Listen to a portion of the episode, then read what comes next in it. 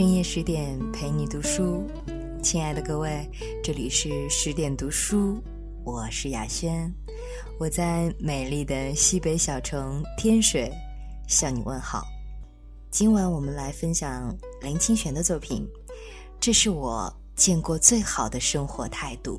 那相信朋友们都非常熟悉这篇文章，这篇文章的原标题是“常想一二”。朋友买来纸笔砚台，请我提几个字，让他挂在新居客厅补壁。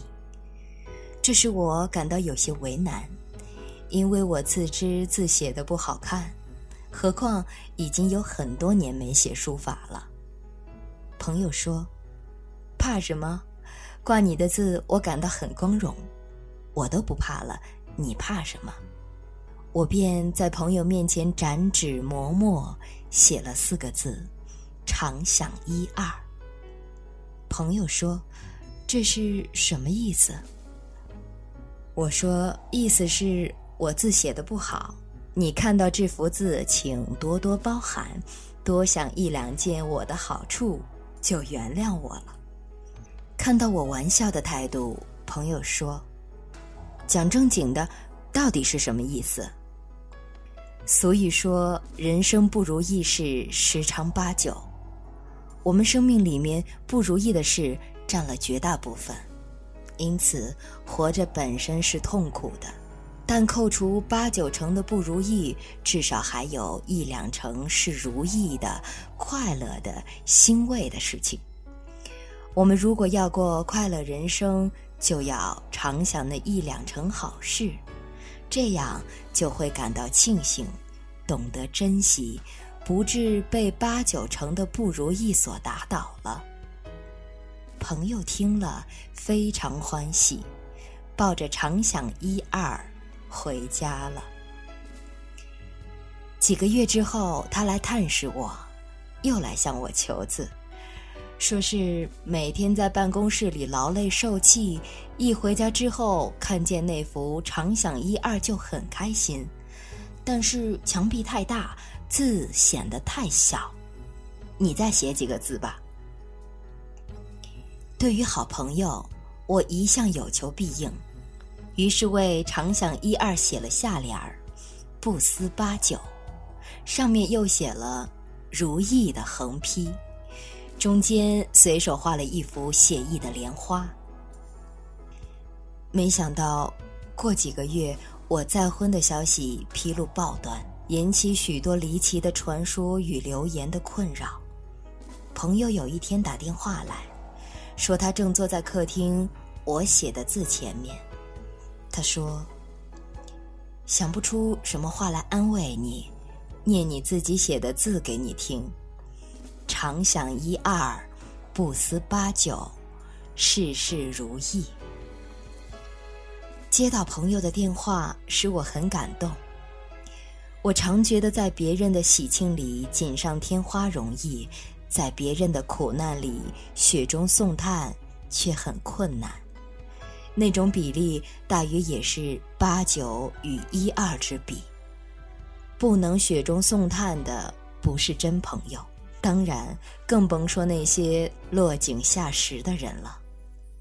不过，一个人到了四十岁后。在生活中，大概都锻炼出荣辱不惊的本事，也不会在乎锦上添花、雪中送炭或落井下石了。那是因为我们已经历过生命的痛苦与挫折，也经历了许多情感的相逢与离散，慢慢的寻索出生命中积极的、快乐的、正向的观想。这种观想正是。常想一二的观想，常想一二的观想，乃是重重乌云中寻觅一丝黎明的曙光，乃是在滚滚红尘中开启一些宁静的消息，乃是在濒临窒息时有一次深长的呼吸。生命已经够苦了，如果我们把几年的不如意事总合起来。一定会使我们举步维艰。生活与感情陷入苦境，有时是无可奈何的，但是如果连思想和心情都陷入苦境，那就是自讨苦吃，苦上加苦了。在波涛汹涌的海上航行，我早已学会面对苦境的方法。我总是想，从前万般的折磨我都能苦中作乐，眼下的些许苦难，自然能逆来顺受了。我从小喜欢阅读大人物的传记和回忆录，慢慢归纳出一个公式：凡是大人物都是受苦受难的，他们的生命几乎就是人生不如意事十之八九的真实正演。但他们在面对苦难时，也都能保持正向的思考，能常想一二，最后他们超越苦难，苦难变化成生命中最肥沃的养料，是为了他们开启莲花所准备的。